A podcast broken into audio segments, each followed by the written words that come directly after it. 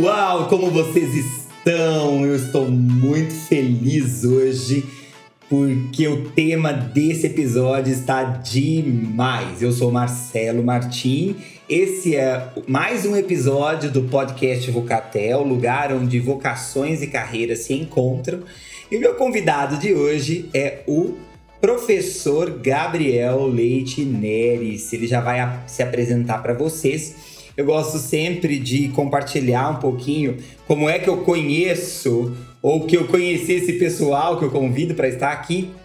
Eu é, estou desenvolvendo um projeto junto com o Mackenzie São Paulo. Eu, como representante do Career Direct, e o Mackenzie é, e o Gabriel vai ser a pessoa que vai provavelmente coordenar isso lá dentro, né? E aí a gente se conheceu e quando ele falou um pouquinho sobre as suas formações, contou um pouquinho da sua história de vida, eu logo convidei para gravar esse podcast. Seja bem-vindo, Gabriel. Ô Marcelo, muito obrigado, é muito bom estar aqui com vocês. É, falar sobre carreira, sobre vocação é sempre muito legal, eu gosto muito desse tema. É muito bom, espero que a nossa conversa seja muito boa. Eu sou o Gabriel Neres, sou casado, pai de um molequinho aqui e outro a caminho. É uma das coisas mais características de mim. Eu sou palmeirense, um pouco roxo, assim. Olha é, lá! Tenho formação em história, em filosofia, em teologia e gosto de diversas coisas aí ao mesmo tempo que nem, não necessariamente se combinam, né? Uhum. A academia e o videogame, a, a, arte e o hambúrguer, saca? eu, gosto de, eu, eu, eu, gosto de coisas inusitadas, assim. Que bacana, que bacana, Gabriel.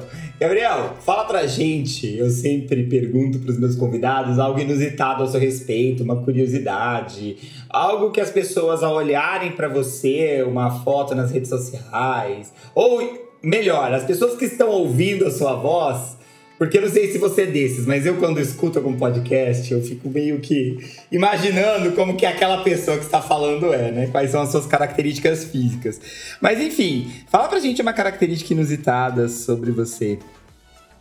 Olha, hoje a, a minha profissão, basicamente, ela fundamenta-se na comunicação, né? Então, uhum. sou professor, sou pastor, então quem vê o meu Instagram com vídeos é, eu falando em vários lugares e tal, vai imaginar que a, a, minha carreira, meu, meu, meu projeto sempre foi é, trabalhar na área da comunicação e não é bem verdade. Até os meus 20, 22 anos, é, eu sempre me envolvi com trabalhos que não tem a ver com comunicação, assim. Uhum. Então, uma coisa inusitada é que por muito tempo da minha vida eu fui vidraceiro, colocador de Uau. vidro e tal.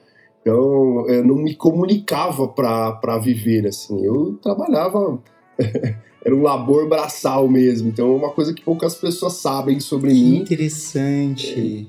Então foi uma, uma virada assim na minha vida é, significativa dessa, desse começo dos meus 20 anos até o final da minha formação em história. Cara, bom, de algo super técnico, né? Aproveitando que a temática central é, desse podcast é carreiras, você sai de algo super técnico, né, que é o vidraceiro, e vai para algo super abstrato, que é o estudo das ciências é, sociais, da história, né, da filosofia. É, você consegue identificar nessa sua é, trajetória de carreira um turn point, um ponto que você falou, não, pera lá. Porque você poderia ter, por exemplo, querido algo como engenharia, né? Sim. algo nessa, ou até mesmo arquitetura, enfim. É, mas você quis estudar ciências humanas, cara. Que Isso. me perdoe os meus amigos das ciências exatas, mas as ciências humanas são muito mais complexas que as ciências exatas. ai, ai, mas conta pra gente, tem algum turn point disso tudo? Olha, é, na minha perspectiva, Marcelo, a influência do meio, ela impacta bastante, assim, nas suas decisões, né? Uhum. Uh, a minha família, assim, meus pais, pai e mãe, eles não, não têm, até a minha idade, assim, é, dos 20 e poucos anos, é, nunca, nunca, tive essa influência de, de academia em casa, né? Uhum. É, mas, ao mesmo tempo, eu sempre via o meu pai estudando. Meu pai que não tinha, naquele momento, nem terminado ainda a, educação básica, mas ele sempre estava com um livro e comentando sobre um livro, ou ensinando na igreja. Aquilo sempre, assim, é, modelou a minha vida positivamente, essa, essa, esse amor aos livros. Eu, então, nessa idade aí dos, da, da adolescência virando para a juventude, eu comecei a ter interesse por história, assim, uhum. e, e, e, de uma forma bem caricata, assim, né? Eu comprava aqueles livros que você entra nas, nas, nas, livrarias, sabe aquele que fica naquela mesona dos mais vendidos, que geralmente uhum. é, um, é um título meio pastelão, assim, né? Uhum. Pouco, pouco técnico, né? Certo. Depois de ler, ler, assim, uns dois livros, assim, nesse sentido, eu falei, ah, eu acho que eu vou fazer uma faculdade de história, assim.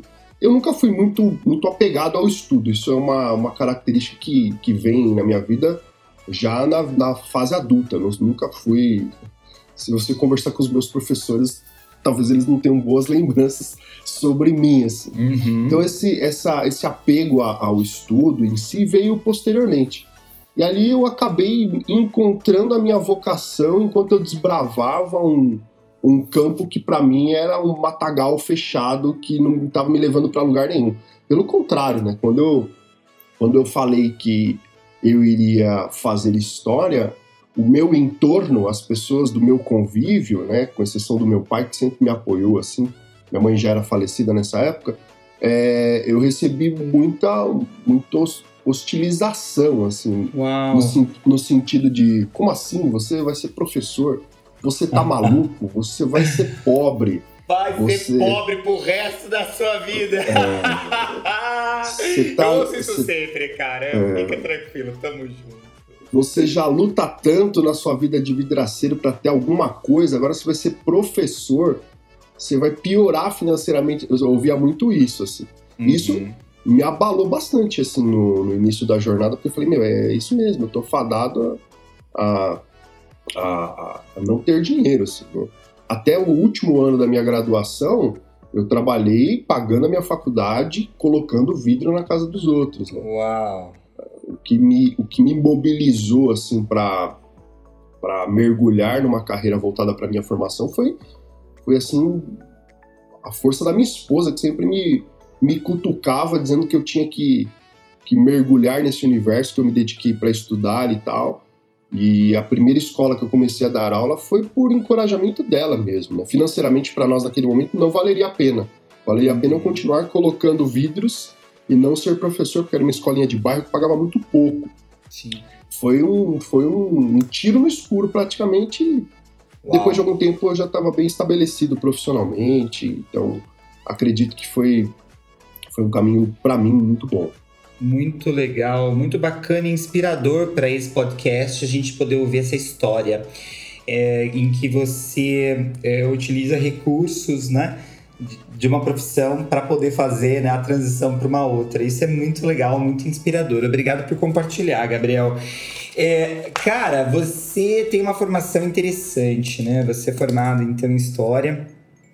É, você depois fez um mestrado em Filosofia e está para concluir aí um mestrado também em Divindade em Teologia. Conta pra gente é, bom, na faculdade de História, você já se interessava por algo da filosofia? Como é que foi? É, como que você vê essa conexão entre História e Filosofia? É, tem uma curiosidade sobre a faculdade de História, né? E a gente sofre muito isso, nós que fizemos História, é que as pessoas que estão do lado de fora elas acreditam que nós nos tornamos especialistas em todos os temas históricos possíveis. Eu imagino. Então, qualquer coisa que acontece, a gente tem que saber, assim. E não é, né? Uhum. É, na faculdade de História, você vai interagindo com, com é, diversas... É, o que a gente chama de recortes históricos, né? Que são os, os grandes períodos, os grandes marcos referenciais. Há uma discussão acadêmica sobre isso, mas eu não vou entrar nisso, mas você tem assim especialidades em Idade Média, Idade Contemporânea, Idade Antiga. Passei quase toda a minha graduação pensando que a minha área de especialidade seria a Idade Média, era uma coisa que eu gostava bastante, né? Sim. É, o, o, a grande questão é que assim que eu concluo a minha, a minha graduação em História, eu fico ali num limbo acadêmico, fiquei uns dois anos sem fazer nada, uh, até que eu comecei a me envolver um pouco com a, com a comunidade, com a igreja, né, liderando alguns grupos e tal. Nesse período de, de liderança, eu, eu, eu vi que seria importante é, eu começar a, a, me aperfeiçoar um pouco mais nessa área, que era uma área que eu tinha um conhecimento de leigo. Embora tivesse as competências técnicas do estudo por conta da, da, da, da métrica de estudo na história, eu tinha muito pouco conhecimento teórico e acadêmico sobre Bíblia e sobre teologia. Então, uhum. Então, o desejo de estudar a teologia, ele nasce primeiro, né? Então eu vou ali fazer uma graduação, depois eu, eu paro essa graduação e, e por um convite de um professor eu vou para o nível de mestrado, começo a estudar o grego e aí eu me apaixono pelo grego, assim. E aí, uhum. junto com a paixão pelo grego, vem a paixão por quem produz em grego, né? E aí eu comecei uhum. a me uhum. interessar por filosofia do primeiro e do segundo século, né? Então, foi nesse contexto que, que veio o interesse por filosofia, né? Antes Uau. de fazer esses antes de fazer esses cursos todos, eu recebi o desafio de uma escola que eu, que eu lecionava para assumir as aulas de filosofia. Então uhum. eu fui uhum. fazer uma, um curso de extensão, fiz o curso, me habilitei para dar aula. E aí os alunos começavam a, a, apontar que, as, que eles gostavam mais das minhas aulas de filosofia do que das minhas aulas de, de história. E aí eu falei, opa, peraí, tem alguma coisa aí. E aí, bastante tempo depois, vem aí um mestrado em, em filosofia. Que legal. Sabe que quando teve um período da minha carreira que eu dei aula de inglês, né? Uhum. E as pessoas vinham para minha aula de inglês, mas elas não queriam falar inglês. O que elas queriam mesmo é conversar sobre a vida, sobre a carreira, até aconselhamento pastoral. eu falava, cara, mas You're not paying me for this. Você não tá me pagando pra isso, né? Mas era isso que eles queriam, né? Engraçado como a, a, a vida tem dessas, né? Parece que a nossa vocação, ela puxa a gente o tempo todo pra ela, né? Como se fosse uma força centrífuga, né? Ela puxa a gente para aquilo. É interessantíssimo, muito bacana isso. Se a gente não encontra a nossa vocação, a nossa vocação nos encontra. É isso aí, muito legal. É... Cara, fala uma coisa pra gente, né? Quando a gente pensa numa faculdade de filosofia, num mestrado em filosofia, que seja. Eu acho que na cabeça do brasileiro comum vem a figura, não sei, de Sócrates, de Platão, ou sei lá, a figura de alguém sentado em uma cadeira, né? com a mão no queixo, dizendo ser ou não ser, eis a questão. Afinal de contas, cara, para que serve a filosofia? Porque tem gente que acha que é algo que não tem nada a ver, vamos ganhar dinheiro, filosofia não tem nada a ver com isso. É, o que, que, você tem a dizer pra gente sobre isso, hein? Faz a gente gostar um pouquinho mais de filosofia, Gabriel. Tá bom, pode deixar. Isso é um, uma, uma, um desafio que eu, que eu aceito agora, eu gosto de, de falar sobre isso.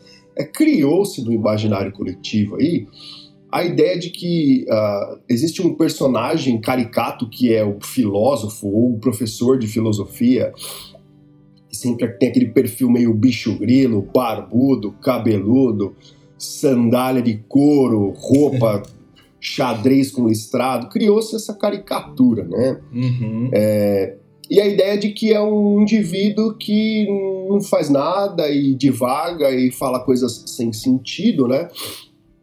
Quando na verdade não é, né? Então, quando você começa a estudar filosofia, você percebe que existe uma objetividade, embora seja difícil, né, o público não pensar nisso, né? Existe uma objetividade, né? A, a filosofia nada mais é do que o ato de você formular e resolver problemas, né? Então, um professor que eu tive no mestrado, é, ele sempre dizia que toda boa filosofia ela parte de um problema. Quando não parte de um problema, ela não é uma boa filosofia. Né?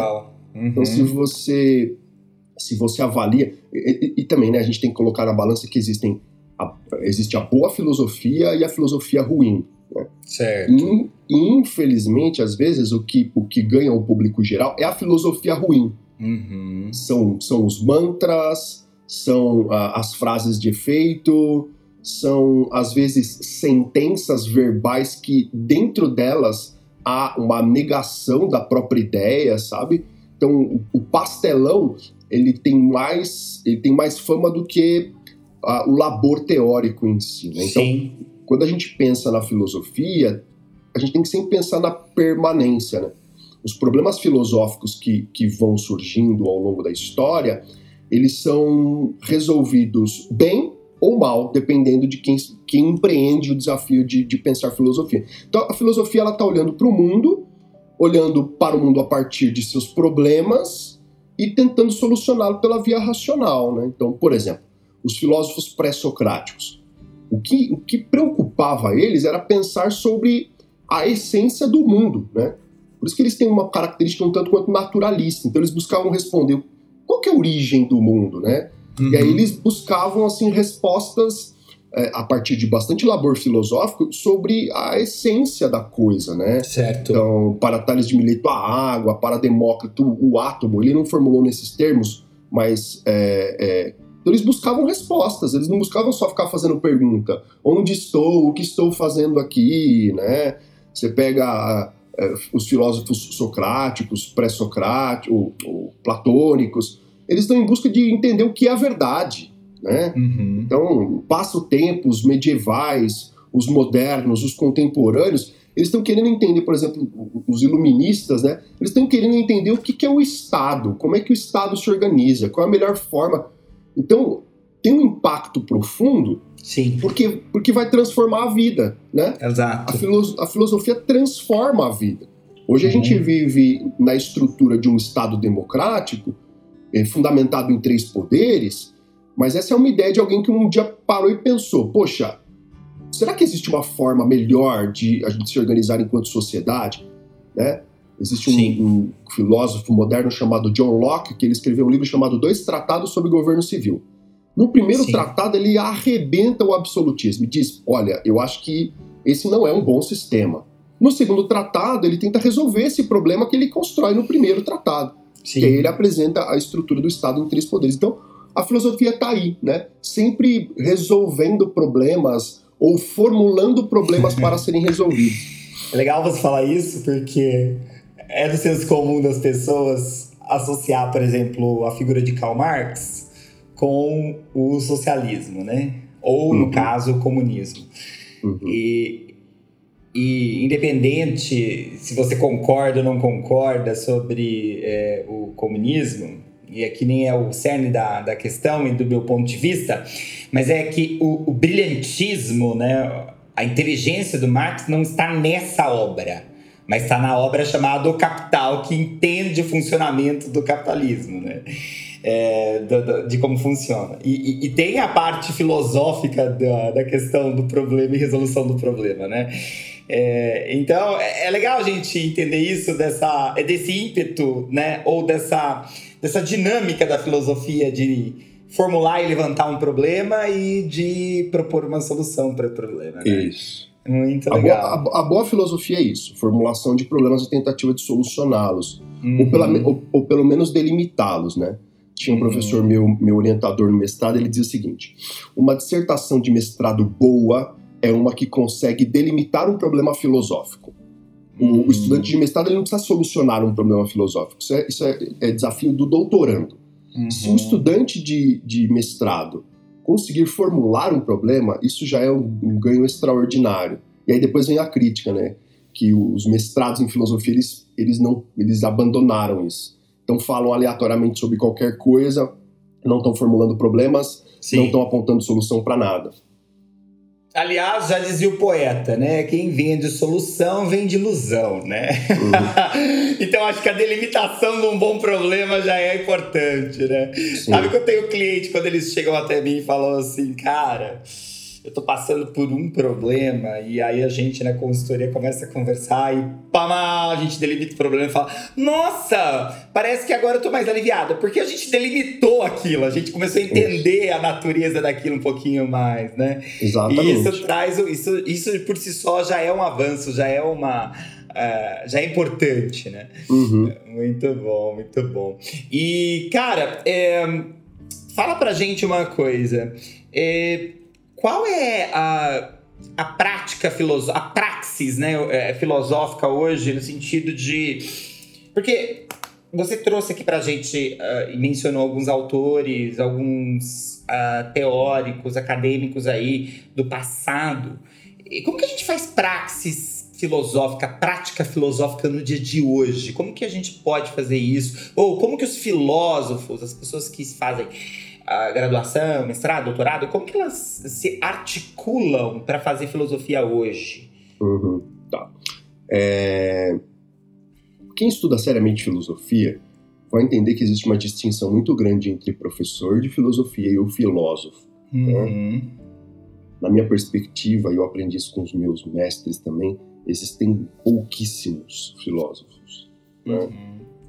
Existem muitos professores de filosofia professor de filosofia, que ele consegue interagir com muitos conceitos filosóficos e, e, e expô-los, né, e, e aplicá-los à realidade. Então, a gente tem aí na grande mídia alguns nomes que são referenciais na filosofia, mas não são filósofos, né? embora às vezes algum, alguns apresentem, apresentem os dessa forma. Né? Então, Sim. É, sei lá, Clóvis de Barros Filho, é, Mário Cortella, são, são caras que dominam uh, esse, esse tipo de conhecimento, mas não ao ponto de se tornar um filósofo original. Né? Então, a, a, a, praxis da filosofia, ela, ela tem esse, esse aspecto do ensino né, e da aplicação, né? Uhum. E, e, e, tem essa parte da formulação, da criação. Se você me perguntar quais o, qual é o grande problema atual da filosofia, que uh, alguns é, indivíduos mais diferenciados que, que propõem teses mesmo, estão lidando, tem a ver um pouco com essa nossa nova realidade existencial virtual, né? Como é que isso se manifesta? Sim. Como é que isso se estabelece? Uhum. Quais, quais são as, as, as, as bases para isso, né? Então, você perceba, né? Esses, esses que estão vivos hoje, eles estão pensando num problema de hoje em dia. Assim como no passado, também os, os antigos pensavam nos seus problemas, né? Uhum. Então, por exemplo, quando você pega um livro bem antigo e famoso chamado Apologia de Sócrates, né? É, escrito pelo Platão, seu aluno. Uhum. Ele, eles estão ali falando sobre um homem que ele, ele entrou em rota de colisão com o seu tempo, né? Certo. Criticando é, justamente ali é, toda uma estrutura política que manipulava o pensamento, né? Os sofistas, que eram aqueles que. Um sofista nada mais é aquele que, que, que articula verbalmente uma, uma ideia, mas que não se sustenta racionalmente, né? A gente uhum. perdeu um pouco disso na minha perspectiva. Acho que se você me perguntasse qual uma praxis que a filosofia poderia agir de modo concreto, é da gente começar a acusar né, e, e desmascarar esses sofismas que acontecem, seja por via jornalística ou Sim. algum pseudo-intelectual especialista. Então, a gente vive na, naquilo que as pessoas chamam de tempo da pós-verdade. Não tem verdade nada.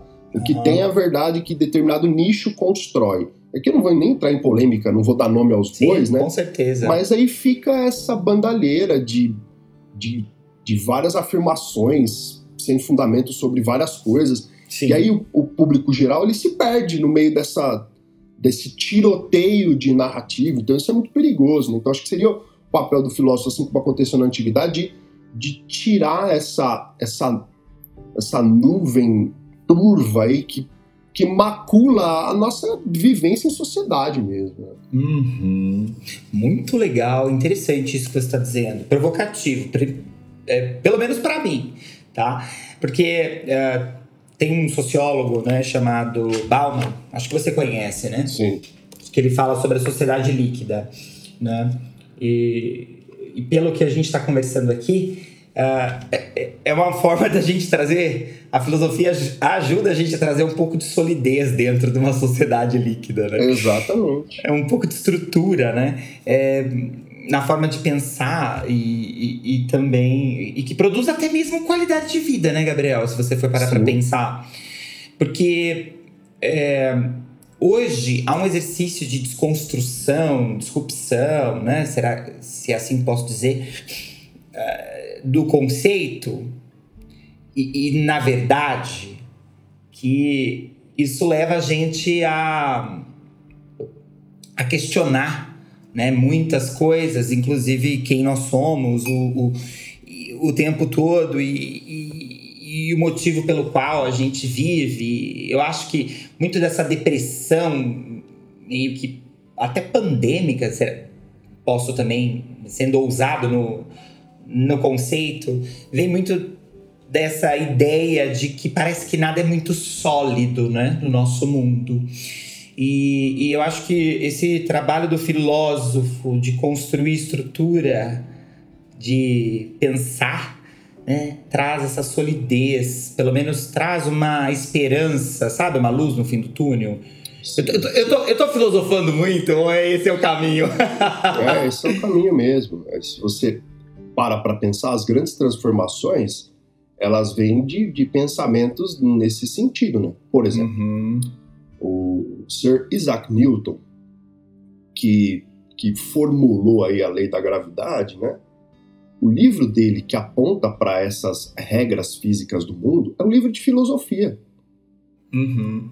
Né? Então, o que, que ele está querendo entender? Ele está querendo entender um movimento celeste. Né? Então, você pega aí até a, a, os proponentes de teorias celestes, né, como Nicolau Copérnico, entre outros, que colocaram em xeque a ideia de que a Terra é o centro do universo, são pessoas que estão formulando problemas acerca do meio físico, assim como fizeram os filósofos pré-socráticos, e estão solucionando esses problemas e dando referenciais para isso.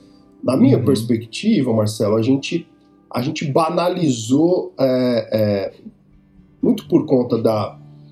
Esse é o traço negativo da internet, né? Eu, eu não sou um anti-internet, nada disso mas uhum. esse é um traço negativo, que é a banalização da, da, da, opinião. Não sei se a palavra opinião é a melhor, mas do conhecimento em si, porque hoje em dia todo mundo opina sobre qualquer coisa, né? Uhum. E, e as opiniões ou sugestões ou proposições que mais se sustentam não tem muito a ver com a capacidade de quem fala, mas sim com o alcance de quem fala. Certo. Então, se você tem uma quantidade de seguidores é, considerável, suas ideias vão começar a ser é, consideradas. Uhum. Embora suas ideias sejam porcarias, né? então, isso é uma coisa é. muito louca, né?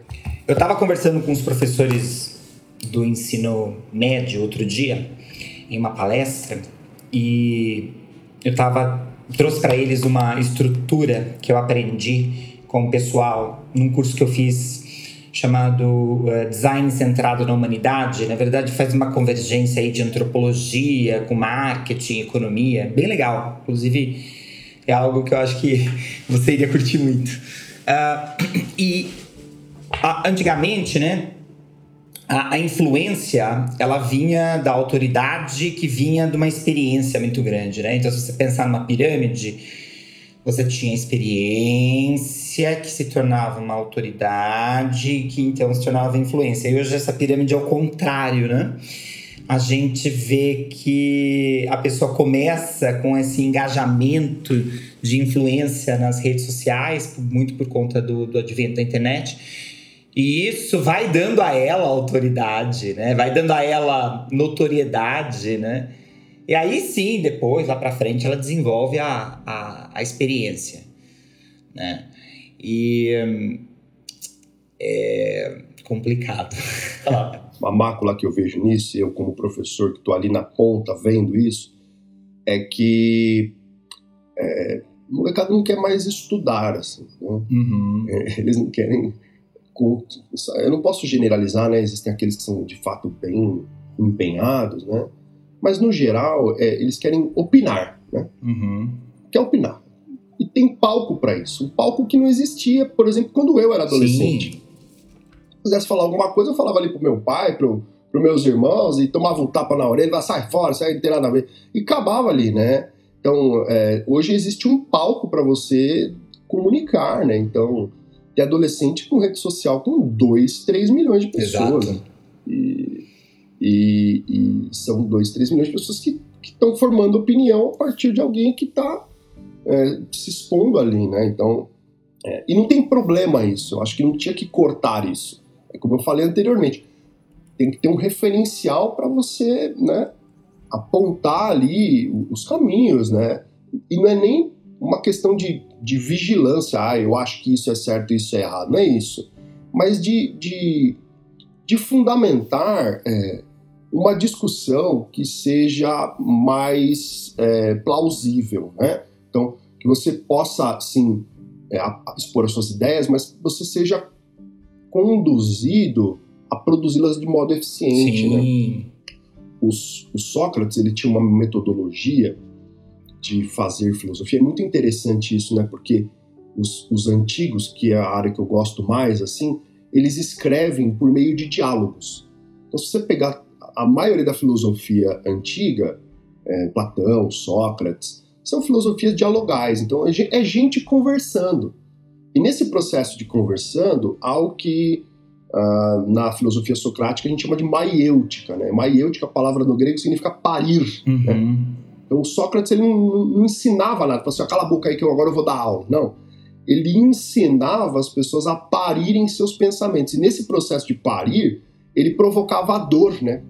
a dor do, da correção, a dor da, do apontamento do erro, a dor é, do refino da ideia.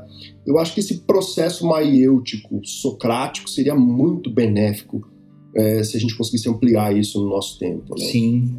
Quem é, da, quem é da academia sabe disso, né? Você escreve a sua primeira, sua primeira parte da sua dissertação, aí tem um negócio chamado qualificação, que é onde o seu orientador e aí os professores convidados, eles te apontam caminhos, ó, aqui não tá bom, aqui você precisa melhorar, e isso é muito produtivo, Sim. né? Eu acho isso. Eu gosto de, de sofrer é, esse tipo de intervenção, assim como também gosto de fazer. É a verdade dialética dos gregos, né? Aquela coisa do tipo, há controvérsias, uhum. eu tenho uhum. uma segunda opinião. É, eu acho que a gente hoje uh, é muito dogmático, né? É isso, ponto final. Acho que as opiniões, me corrija se eu estiver errado, elas acabam que gravi, né, elas acabam gravitando nesse é, nessa ideia de que a verdade é dogmática, o que é e acabou, ponto. Né? E os gregos têm essa ideia de há controvérsias, né? E, e aí, eu, ouvindo o que você acabou de dizer, que é muito legal sobre parir uma ideia, né?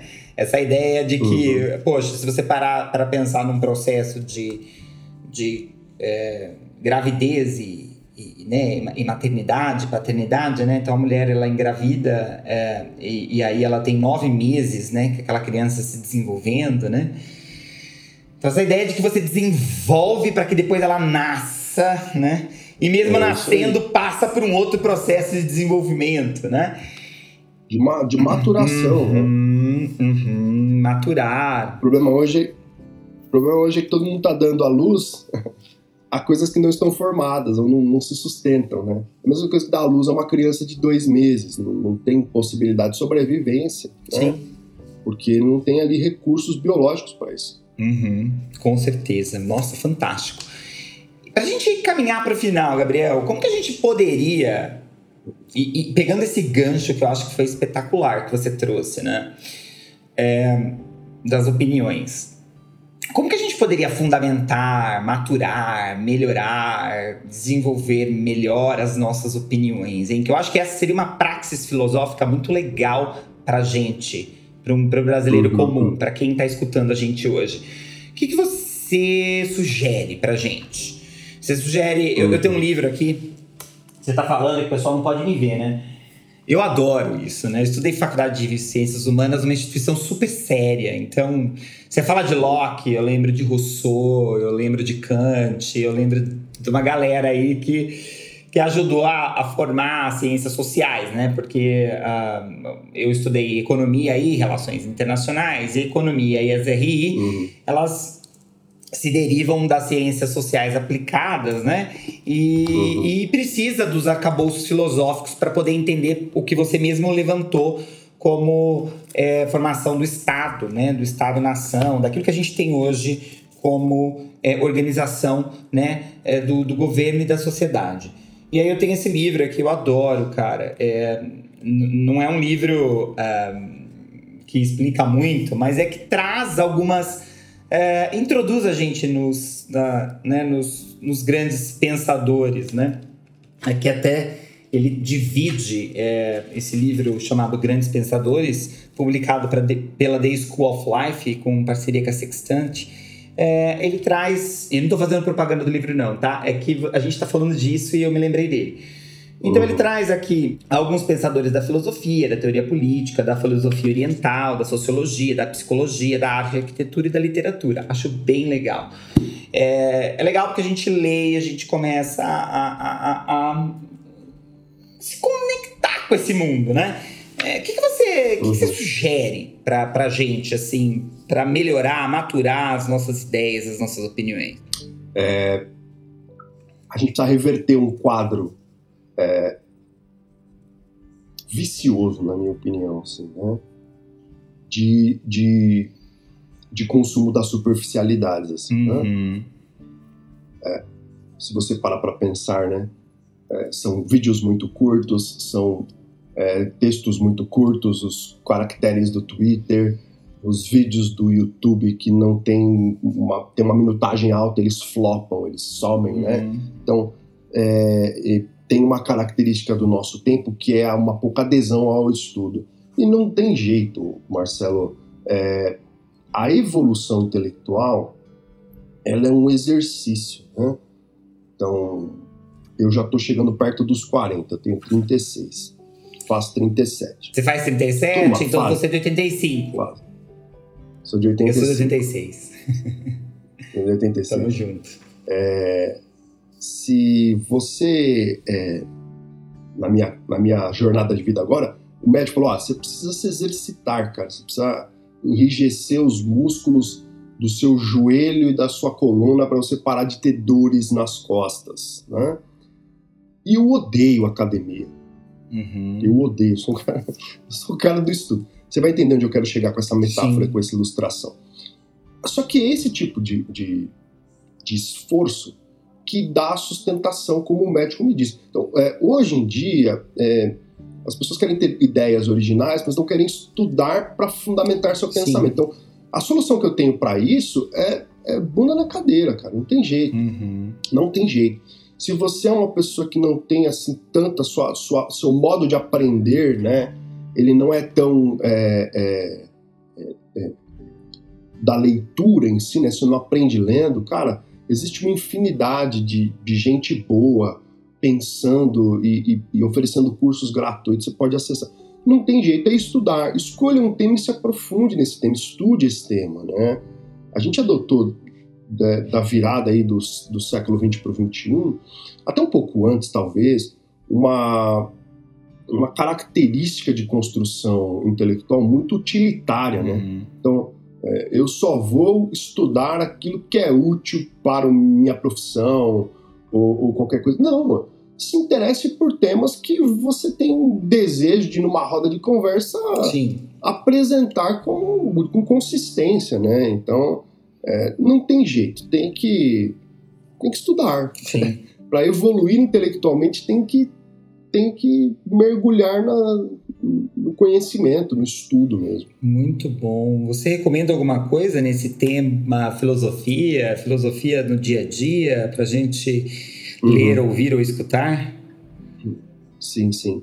Ler, ouvir é... ou assistir, desculpa. É... Tem um livro que eu gosto bastante de um filósofo português chamado, ou professor de filosofia, é, chamado é, Mendo Castro Henriques. Uhum. O Mendo Castro Henriques ele escreveu um livro muito simpático chamado Olá Consciência, uhum. uma viagem pela filosofia. É um livrinho que esteticamente também é bem bonito, tem um mapinha na frente dele e nesse mapinha cada cada cada pedacinho do mapa é um grande pensador. E ele escreve de um jeito muito gostoso de ler, muito popular, parece um, uma coluna de um jornal. Assim. Uhum. E ele vai tratar da tese de alguns filósofos, ele, ele, é, um, ele é uma pessoa muito competente, né?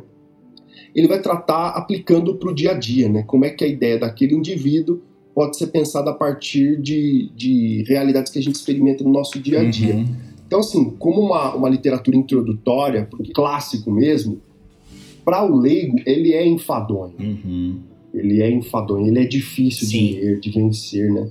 Então, acho que para começar, seria legal uma, uma literatura que pense a filosofia, que aplique a filosofia, mas que, que também seja agradável de ler. Uma leitura que você pode fazer no trem, se deslocando de ônibus, ou numa tarde que você termina de almoçar, você pega um livro gostoso para ler, é esse livro, O Olá Consciência, do Mendo Castro Henriques. É, me perdoe, repete pra gente o nome do livro, é La Consciência? É, o, o nome do livro é Olá Consciência. Olá, olá. Olá, olá, de dizer oi, né? Olá Consciência, uma viagem pela filosofia. O autor chama-se Mendo Castro Henriques, um escritor português.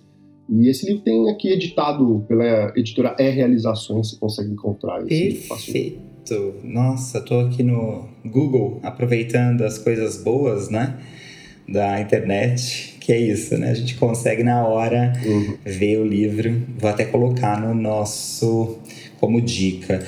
Gabriel, que conversa bacana. Cara, muito obrigado pelo seu tempo. Nas suas férias, diga-se de passagem, né? Sim. Você dedicar para é, compartilhar um pouquinho sobre filosofia aqui no nosso é, podcast. E eu quero te agradecer de verdade e obrigado por nos inspirar, obrigado por me inspirar. É, e quem sabe aí a gente não volta a gravar sobre algum assunto mais específico. Bora. Mas. Eu que agradeço. Pode falar. Eu que agradeço, Marcelo, o convite. É, eu gosto bastante de falar sobre esses temas. Espero que quem esteja aí nos assistindo também se desafie a mergulhar aí é, no, no, aprendizado, no conhecimento que é, é muito produtivo. É doloroso, mas é, quando você vê os frutos ali nascendo, é, é bem legal. É isso aí, muito bom. Vocatel, lugar onde carreiras e vocações se encontram. Meu nome é Marcelo Martim, eu sou host junto com a Paula Martim desse podcast. Esse foi o Gabriel Neres e já peço para você deixar, né, a clicar no sininho no Spotify e também deixar cinco estrelas para gente. Assim você ajuda esse podcast a chegar em lugares é, diferentes. Muito obrigado. Obrigado novamente, Gabriel. Queridos, até a próxima!